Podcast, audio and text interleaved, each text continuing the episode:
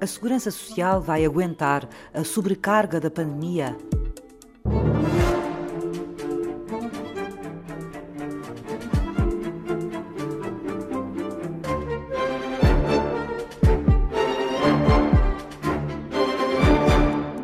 A segurança social é fortemente desafiada numa conjuntura como aquela que estamos ainda a viver. Fernando Ribeiro Mendes é economista e professor universitário. Foi secretário de Estado da Segurança Social na década de 90 e preside a Associação Cidadania Social. A resposta foi, é e terá que ser global, quer dizer, não há uma resposta específica da segurança social, digamos assim, porque são problemas globais que extravasam o seu, o seu âmbito normal de intervenção. O que é que o, o Estado teve que fazer em Portugal, como no, no resto do mundo? Teve que transferir recursos que a Segurança Social depois administrou para poder fazer chegar aos cidadãos e às empresas os apoios que lhes eram devidos. Globalmente, esta resposta tem funcionado razoavelmente, apesar de alguns atrasos administrativos que tiram num, num certo período, mas que são próprios de estarmos a viver uma situação totalmente nova e de uma exigência brutal de solicitações à Segurança Social, onde é que se notam fragilidades na resposta da Segurança Social? Nas zonas em que a atuação da Segurança Social se faz por interposta IPSS. Em Portugal, uma parte das prestações não pecuniárias ocorre ou são garantidas às famílias e, a, e às pessoas que delas necessitam através de instituições particulares de solidariedade social que são uh, financiadas, no essencial, pelo Orçamento da Segurança Social.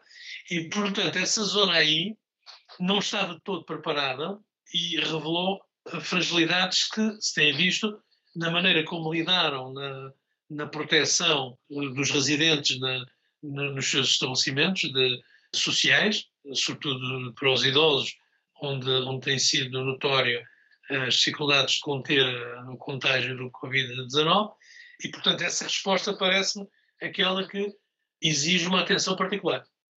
E essa fragilidade está na ligação da segurança social com as instituições, está nas próprias instituições, na forma como funcionam, se organizam? Eu penso que a fragilidade está repartida. Do lado do Estado havia, porventura, um irrealismo sobre o que era a realidade da, da assistência que é feita pelas IPSS, e do lado das IPSS, elas vivem, de modo geral, com dificuldades de, financeiras e têm déficits também de gestão. Em, em, muitos casos, fazem um grande trabalho de apoio social no país, no seu conjunto, mas têm déficits de gestão.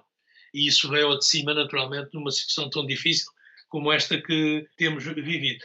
O que é necessário é refletir sobre onde estão os pontos fracos da resposta social em conjuntura de, de pandemia e tentar retirar daí uh, as melhores uh, orientações para poder superar no, no, no médio prazo essas eh, deficiências. Quando passar algum tempo, que impacto é que isto pode ter sobre a segurança social? Vai deixar marcas esta crise que estamos a passar e a forma como estamos a trabalhá-la? Sim, seguramente vai deixar marcas.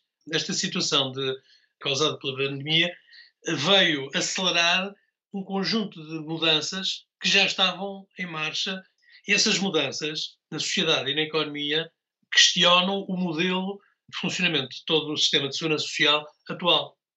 Refiro-me ao quê? As alterações no trabalho e nos vínculos laborais. O nosso sistema está muito baseado num modelo de economia industrial clássica, todo baseado no trabalho por conta de outra, empresas de boa dimensão e as formas empresariais que estavam já a despontar em muitas áreas são formas mais flexíveis, mas que têm uma consequência que é aumentar a precariedade dos vínculos laborais isso vinha atrás, isto vai se acelerar, porque de um momento para o outro, muitas empresas descobriram que valia a pena ter uma grande parte dos seus trabalhadores em casa a trabalhar à distância, sem quebra significativa de, níveis de desempenho. Eh, mas existe, por outro lado, também novas formas de organizar esse trabalho. Ao mesmo tempo, vai eh, aumentar a automatização de, de muitas atividades.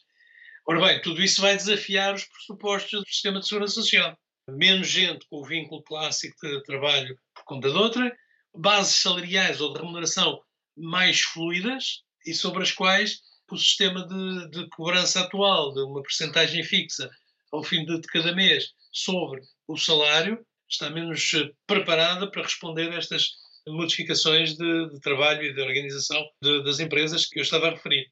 Uh, os países da, da, União Europeia estão a discutir isto e a lidar com esta transformação já há muito tempo. E, e prova disso é que tem havido transformações no sistema de financiamento das seguranças sociais em toda a Europa, que vai no sentido de aumentar a componente suportada diretamente pelos impostos para compensar aquilo que as contribuições sociais cobradas por taxas aplicadas aos salários têm vindo a, a recuar ligeiramente. Um segundo aspecto, nós tradicionalmente damos bastante importância a um conjunto de condições que impomos a quem recebe os apoios sociais em certas circunstâncias.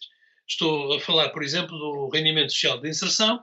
O que esta crise está a levantar é se vale mais a pena insistir nestas condicionalidades eh, impostas aos beneficiários de alguns apoios sociais ou se é preferível avançar mais para prestações básicas incondicionais descobrimos de repente que somos muito mais vulneráveis do que pensávamos. Um vírus que até não é dos mais mortíferos, digamos assim, que anda por aí no mundo, pôs em pantanas todo este nosso modelo de, de vida. Nos parecia muito estável e muito seguro. Eu acho que isso veio, veio colocar essa, esse problema. Estas situações de conjuntura tão grave, a necessidade de resposta rápida, também nos agiliza mentalmente, se assim apostarmos, todos nós, como coletividade e, particularmente as elites dirigentes, também consagrar uma parte dessa nova energia a pensar como é que reformamos o nosso Estado Social e como é que o adaptamos melhor a uma sociedade que está em mudança há muito tempo, mas que vai previsivelmente acelerar muito essa mudança nos próximos anos.